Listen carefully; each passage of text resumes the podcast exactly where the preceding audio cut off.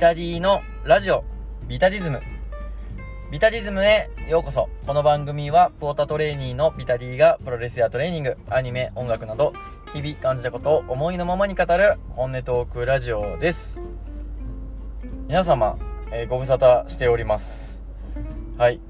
えー、これまで、えー、定期更新水曜日やってたんですけど、ちょっと今、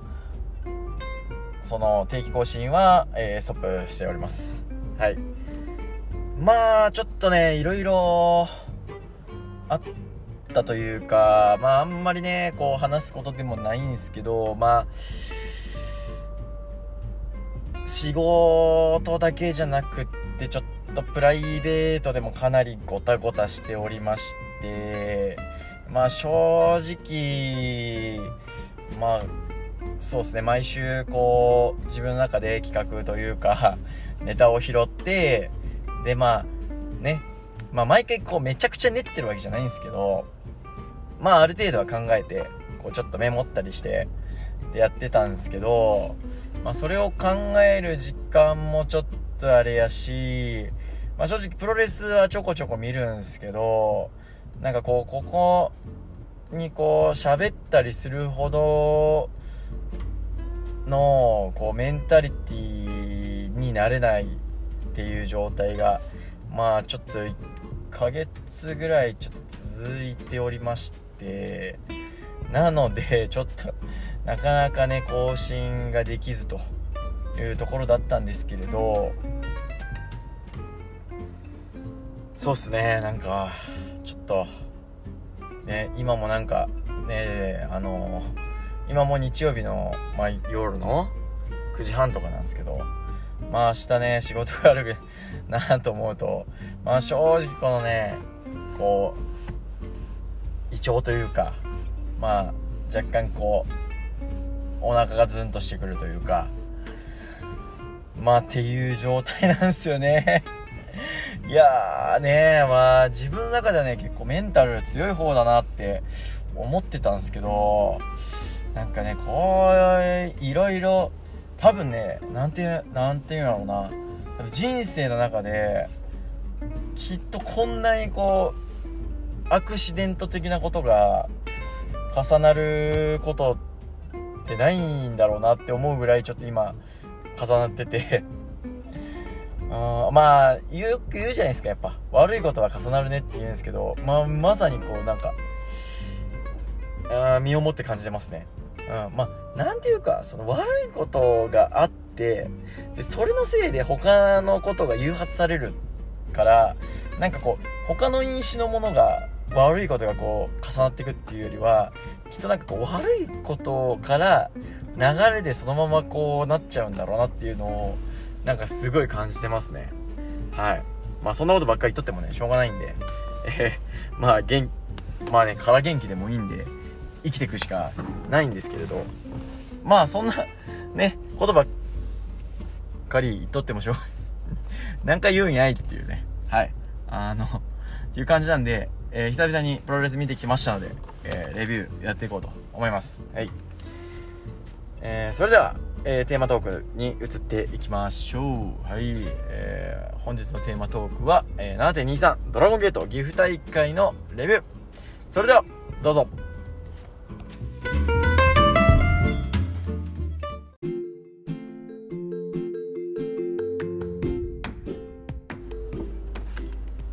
日のテーマトークは7.23ドラゴンゲート岐阜大会レビューやっていきましょう。はい。えー、初めてのドラゴンゲート生観戦行ってきましたよ。はい。えもともとですね、ドラゴンゲートっていう団体に関しては、まあ、中部圏、まあ、岐阜に住んでる僕からすると、まあ、あんまりね、やっぱり身近なこう団体ではなかないですよね。あの関西圏とかでは結構深夜帯とかにあのドラゲーの番組とかがやってるっていう話なんですけどまあ中部圏まあ僕が住んでるところではないですしなんであんまりねこう触れてこなかった団体ですね、まあ、ノアの大会にえー、来た時にちょろっと見るとかあとは一時期全日本とかグレートが来る前はちょこちょこドラゲーの選手とかね来てましたもんね、うん、でまあ見たことあるなぐらいだったんですけど。えー、ただねドラゴンゲートはね岐阜の選手がねめちゃくちゃ多いんですよ。えー、今回の、えー、岐阜16プラザっていう、まあ、岐阜駅にね、えー、直結した会場なんですけど、まあ、今回は、え岐阜市からちょっと近い、え都市地域の、え3選手の凱旋工業ということになってました、え1人が、まあ、メインで一番、えメインどころで、え凱旋工業として紹介されていた、え箕浦幸太。えこれが羽島市ですね。でその二の浦とメインを戦う、えー、吉岡勇樹、えー、これが大垣市、えー、吉岡は、えー、完全に、えー、棚橋の後輩になります。で、えー、もう一人が、えー、このまま市川が、えー、鏡原市出身。え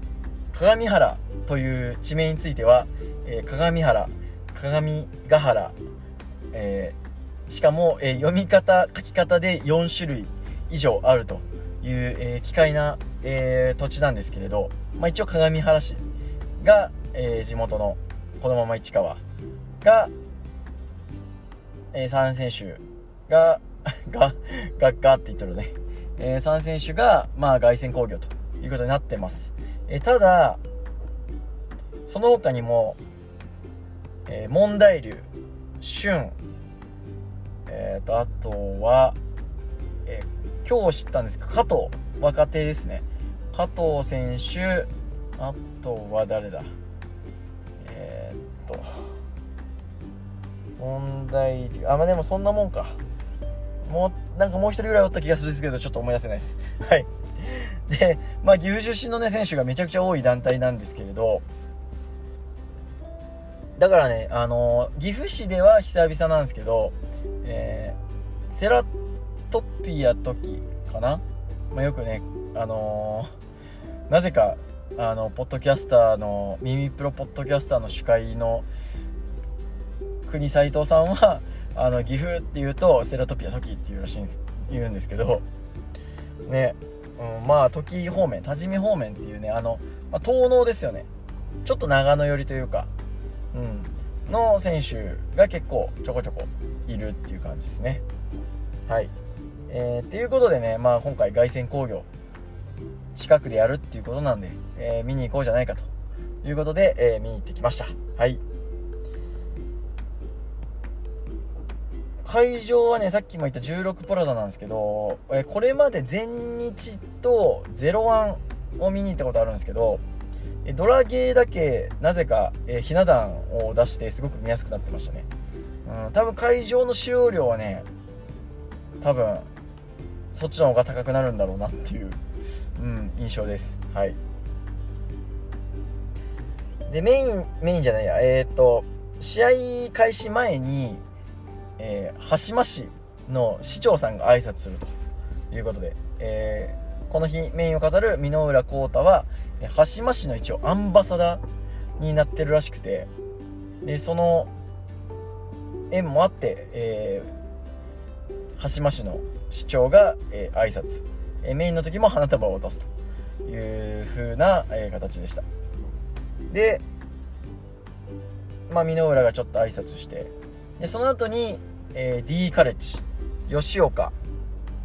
えー、ドラゴンダイヤ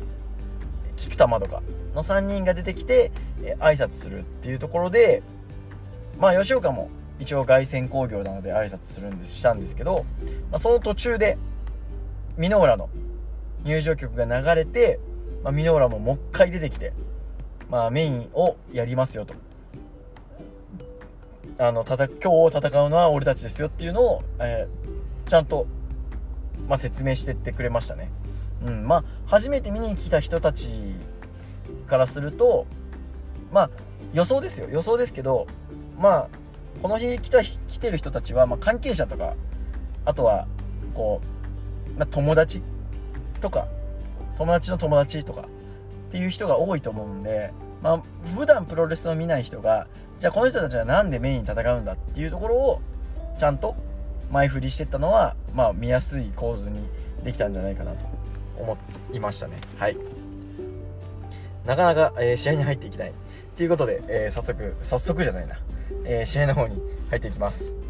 なんかねやっぱあれっすね。1ヶ月取ってないと全然なんか感覚が戻ってこない。頑張ろう。はい。えー、第1試合。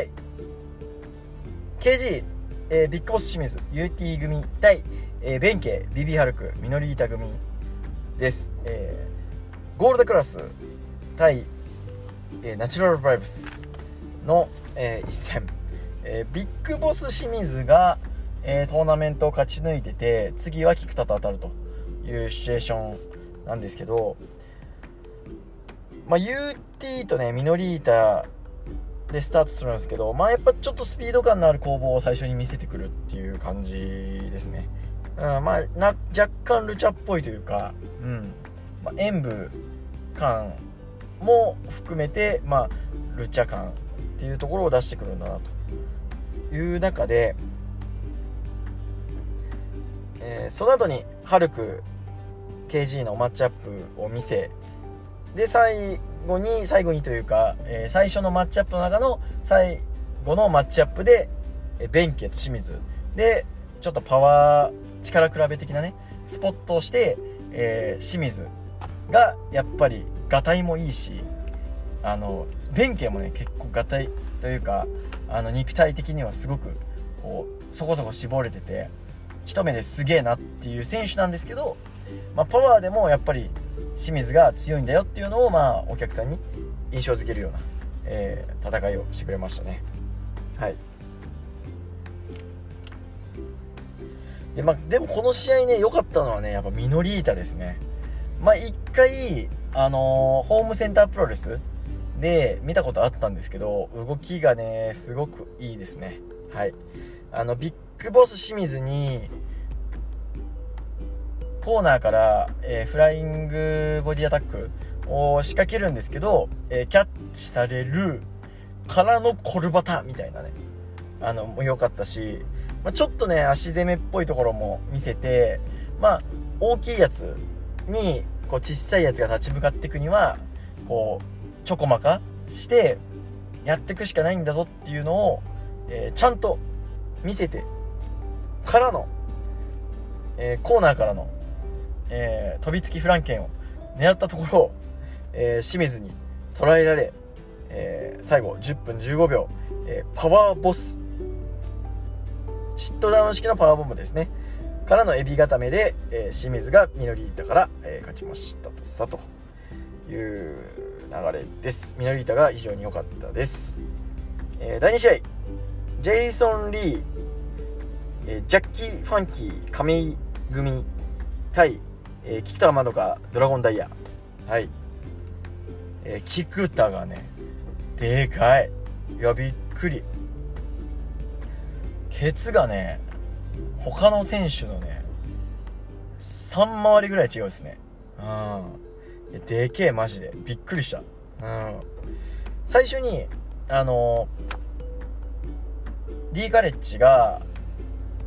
挨拶してた場面で出てきたんですけど吉岡もね僕そんなにこうちっちゃいなとは思わんかったんですけどいや吉岡よりやっぱ二回りぐらいでかい菊田。いや説得力あるなと思ってでけえわと思って。まあこれがね例えば全日本とかにこう混じったらどうなるんかなとちっちゃく見える。でもちっちゃくは見えんなとは思うんですよね。負けてないと思うぐらいこうサイズ感的にはちょっと1人バグっとる感じ？うん。なんか清水みたいにこう横幅もあの前後の厚みも横の厚みもあるみたいな感じじゃなくてなんだろうななんかこう、まあ、要するにこう太ってでかいとかじゃなくてなんかこうもうあプロレスラーだなっていう体なんですよね菊田。いやすごかったマジで。うん。はい。で試合の入りは、えー、ダイヤと亀井がこうスピード感のある、え、攻防を見して、まあ、これがなんか僕が持つドラゲーのイメージっていうのをちょっと体現してくれたかなと。うん。で、やっぱ連携がね、すごいっすね。うん。なんか多少、やっぱ、ズレとかがあるんだろうなと思うんですけど、きっちり修正して、連携を決めていく。だから連携の気持ちよさみたいなところは、すごく感じられる試合だなと。で、あとはバンプもね、ね、あんまりバンプがいいって言い方は僕も最近あんまりしたくないなとは思うんですけど、まあ、それでもやっぱねなんかこうバンプが派ですよね。うんいやーなんか、うん、見ててああすごーみたいな感じ。うん。で、えー、最後ね、え、フィニッシュ前に菊田が、え、コーナーに座り込んだ亀井にえヒップアタック決めるんですけどなんか顔もげるんじゃないかなっていう勢いのヒップアタックでびっくりしたっすね。串刺しのヒップアタックみたいな感じなんですけどあのドラゲーって新日とかと違ってまあ新日以外はほとんどあんまないのかな。あの一体型のコーナーマットじゃないんで亀井の頭がビヨーンって食らっとって「ええー、みたいな「マジそれ?」みたいな「やばー」みたいな感じだったんですけど。いやー聞くとね説得力あるっすね。うん。ジェイソンにもねの技も結構受けたの受けてたので、うん、まあ納得の王者感でしたね。はい素晴らしい、えー、7分51秒変形ドライバーからの、えー、ビ固めで、えー、菊田が亀井から、えー、勝ってます。はい。えー、第3試合。堀口元気、えー、加藤なんだっけな。安明義明。はい。この子もなんか水溜の出身って言ってました。と、えー、問題流組対、えー、M3K、えー、望月正明、えー、望月進神田康組。はい、えー、なぜか急にこうゴングキッズを募集し始める流れが始まり、えー、ちっちゃい男の子をゴングキッズにしで、えー、その後に、えー、M3K が入ってくると、うん。まあ、堀口がねうるせえっすね。うん。なんかねちょっとここまで3試合ちょっとうるさい人が結構多くて まあ2試合目はそうでもないかなと思ったんですけど、ちょっと1、3試合目はね、ちょっとうるさい人が多すぎて、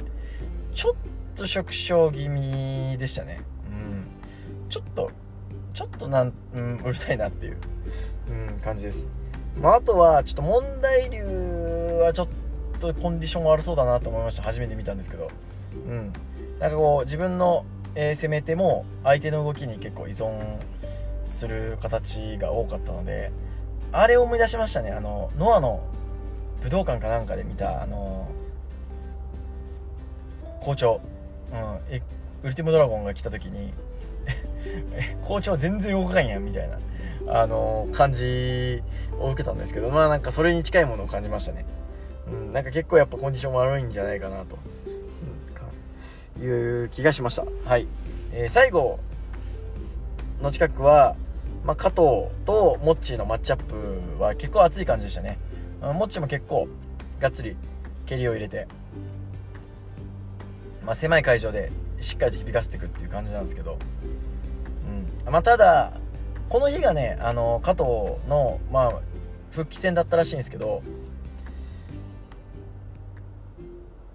モッチーが、えー、加藤にストレートを決めてで、えー、後ろに走後ろに後ろ走りで、えー、ロープワークして、え、蹴りを決めるっていうとこだったと思うんですけど多分ねストレートでピヨっちゃって倒れちゃったんですよね加藤がでその起き上がらせる時のモッチーが「おいしっかりしろよ!」パーンって背中叩くんですけどああこれ結構モッチーなんかちょっと怒っとるなと。いう気がしましたね。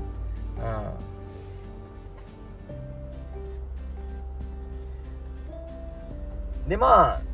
結構加藤モッチーで、まあ、一進一退みたいな技の繰り返しをするんですけど、まあ、最後は、横入り式エビ固めで、えー、モッチーが、えー、加藤から勝ちましたとさと、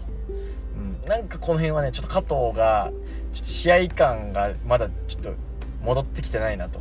いう感じの下り具合。はい。ちょ3試合目はちょっと微妙でしたね。はい。で1回休憩入ってからの、えー、セミファイナル。ああいかん。メモってねメンバーを。えー、っと第4試合セミファイナル、えー、このまま市川、えー、山とドン藤井ともう一人誰だっけ？もう一人誰だ？もう一人誰だ？もう一人は誰だ？もう一人は誰だ？もう一人は誰だ？もう一人はもう一人は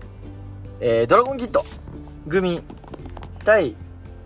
えー、シュースカイウォーカーカイヒョウ維新組の G ブラッツですね。はい、えー、この試合は何といっても市川さん、えー、素晴らしかったですね、えー、市川さんといえばねこう試合始まって一瞬でやられるみたいな、えー、ムーブが結構あるんですけど、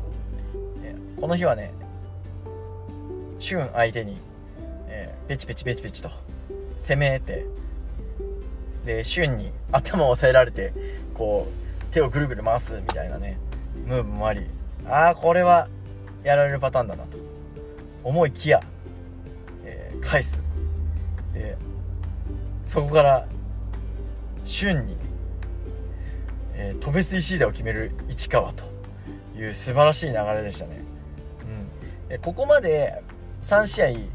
まあ、ほぼ全くと言っていいほど飛び技がなかったんですね。うん、それがなぜなのかなと思ったらこのセミファイナル、えー、市川が、えー、トペをするための布石だったんだなということが分かって非常に満足です。で、えー、俊相手にえー、前線する市川さん、えー、まあ、旬のね献身性が光るんですけど、えー、市川さんが、えしっかりと刀を抜いて、えジャーマンを決めたりとかねそういうこともするんですけど、まあ、最後は、え市川、えダイビング戦闘で、えー散るということで、まあ、やっぱりねいつもやらないけどやれるけどやらないのかやらないからやらないのかっていうところで市川さんはやっぱりやらないけどあ、じゃあやれるけどやれないんだなっていうところを見せてくれたのが非常に最高でしたね。はい。えー、11分53秒ダイビング戦闘で、えー、市川が、えー、瞬間、えー、表から負けております。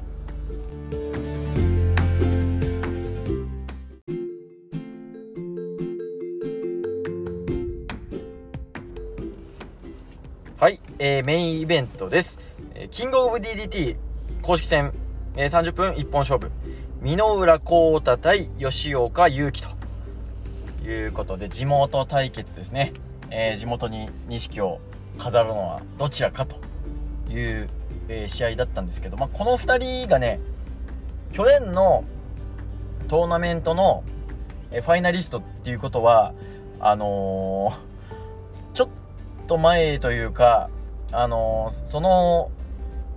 試合の日ですね、試合の日？前日やったかな？ちょっと聞いてみたらあの打点さんが教えてくれてあそうなんだと思って。まあで吉岡がちょっと前に菊田に、え挑戦して負けてるのでまあ箕浦有利かなという感じだったんですけどうん。まあまあどうかなという、えー、入りでしたね。はい、えー、序盤の、まあ、レスリングチックなところはちょっと箕浦が少し有利というか、まあ、箕浦ちょっとペースだったかなと思いつつ、えー、ヘッドロックから、えー、吉岡を押し出しての、えー、タックルを受けると。で、ここでね、えー、ローパークを使ったタックル合戦になるんですけど、えー、タックル合戦の、まあちょっとね、やっぱ吉岡の方が少し体がでかいっていうところで、えー、タックルタックル最後はちょっとエルボーで外に逃がすみたいな、えー、形ですね、うん、あのちょうどねこのドラゲーの前々日かな、えー、プロレス教室でタックル合戦の話を、えー、安久保田さんから聞いて、まあ、あのヘッドロックからの、えー、送り出しのロープワーク。で相手のタックルを待つっていうところを聞いてたのででタックル合戦、うん、送り出してやっぱタックルを待ち構えるよという中でじゃあ相手のタックルじゃあ相手の方が強いよっていう中でじゃあ自分がどうすれば優位に立てるかってなった中でまあタックルで行くと思わせての、まあ、エルボーっていうところがねこう自分を有利に持っていくところをどうするかっていうので箕浦の選択肢だったのかなと思います。はいえー、序盤から中盤にかけてはですねもう吉岡が強いっすね。うん、泥気も重いし、うん、パワーはこうどっちかというと吉岡が、えー、有利に持っていく形ですね。うん、あのー、コーナーでのね強い逆水平からのハーフボストンいや身の裏これきついなという感じですね。うん、でミノーラはねどこに活路を見出すかなと思ったら、まあ、少しスピード感。うんスピード感ではミノーラうんまあ同等っていうところだったんですけど、まあ、ちょっと変則ロープワークからの、えー、相手が、えー、待ち構えてないところへの、まあ、タックル。で、えー、自分のこうペースに、え持っていこうとします。ただね、え全局面でね吉岡がちょっと上に行ってましたね。うん。さすがなんかこうチャンピオンとして結構防衛してましたよね。なんか56回？防衛してたと思うんですけどうん。やっぱその王者としてやってきたこう相手を引っ張り上げるというか自分を強くしつつも相手の攻撃を結構受けるみたいなっていうところはすごく吉岡勇気良かったなと思います。はい。はい。じゃあ箕浦どうするんだというところで、えー、エプロンでの何を狙ったんかな？じゃあまあやったかな？何かを狙った吉岡に対して、えー、エプロンでの水車落としで、えー、なんとか自分のペースに持ってくる、えー、箕浦浩太と。で、えー、結構ねあれ。なんだっけな結構いろいろ技出したんですけどねちょっと印象が印象がっていうかやっぱりあんまりこういつも見てる選手じゃないので出した技がねなかなかこうポンポン出てこないんですよね。うん。うん。えー、っとフルネルソンのスプレックスもあったよね。うん。あフルネルソンじゃないな。なんだっけな。まあいろいろあった。いろいろあってまあラス前の攻防は一つ箕浦が上を行って、えー、最後に、えー、ジャンピングにからの、えー、変形変形っていうか変形のパイルドライバー、うん。えー、ゴールデンローズっていうんですね、えー、ゴールデンローズ。で、えー、箕浦が、えー、勝利して見事、えー、凱旋大会を勝利で飾ると。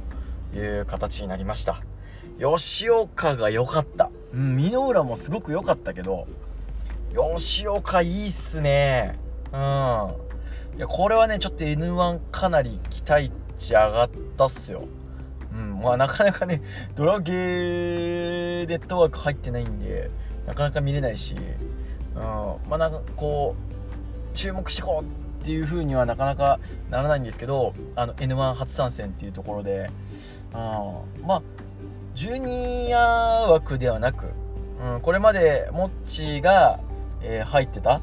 ところに吉岡が入ってどうするのかという中で。確か A ブロックっすよね。A ブロックなんであジェイクとかとやるんですよね。うわーちょっと楽しみっすね。吉岡勇樹ちょっと前線チェイスしちゃう？うんそうね。まあまあでも吉岡の試合はちょっと全部見たいなと思っております。あの感想を話すかどうかはちょっと別の話ということで。はい。えー、てな感じで、えー、ドラゲー5試合。岐阜大会と。いやーよかったというか、まあ、第3試合まではねちょっといや危ねえなと。あやばいなこの雰囲気みたいな感じがしたんですけどあのセミとメインでね、えー、移りきましたね。うん素晴らしい大会だったと思います、うん、やっぱ岐阜出身の選手がね多いっていうことでみんな気合入れてやってくれるし、うん、今度は2月にね、えー、やるみたいで、えー、箕浦もメインの締めで、えー、キングオブ DDT 優勝してベルトを巻いて2月戻ってきますというふうにお話ししておりましたので、えー、その辺り期待しながら2月まで待ちたいかなと思います。ということで今回のテーマトークは以上となります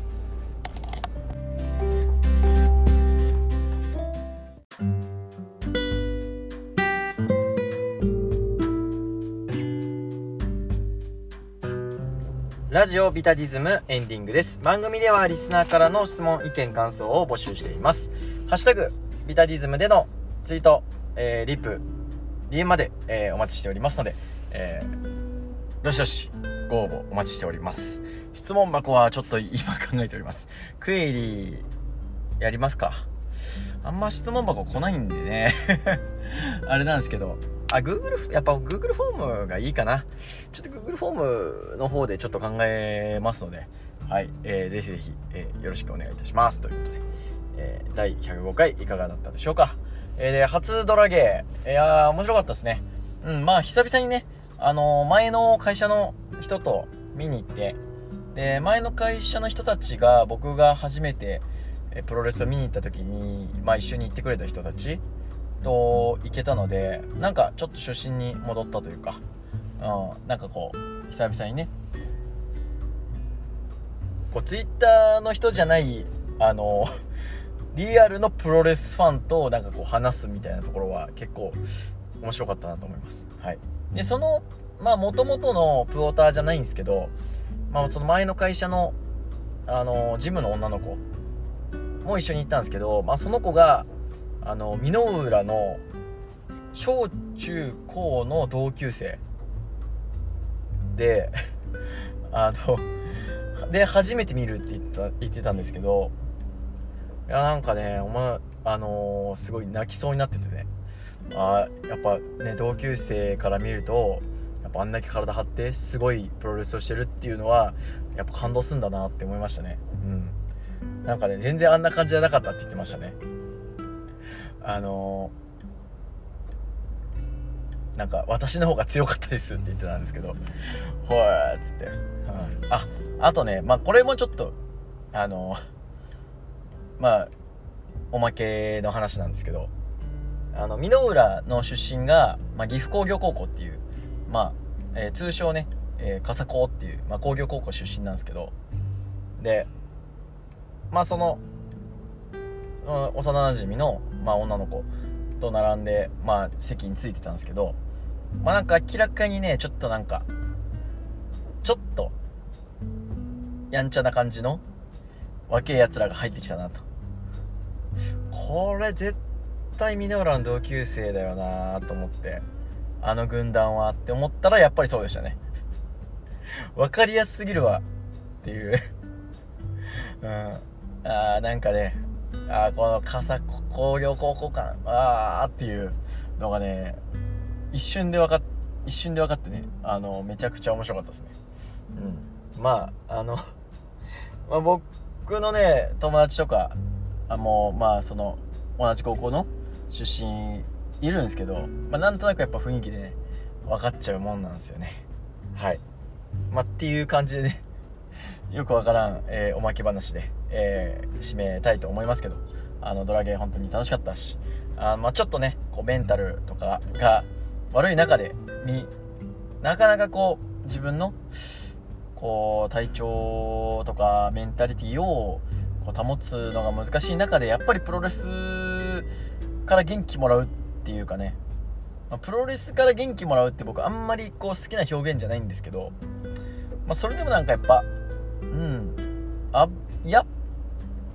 ぱ元気もらってんだなっていうのを一つ再確認しましたので、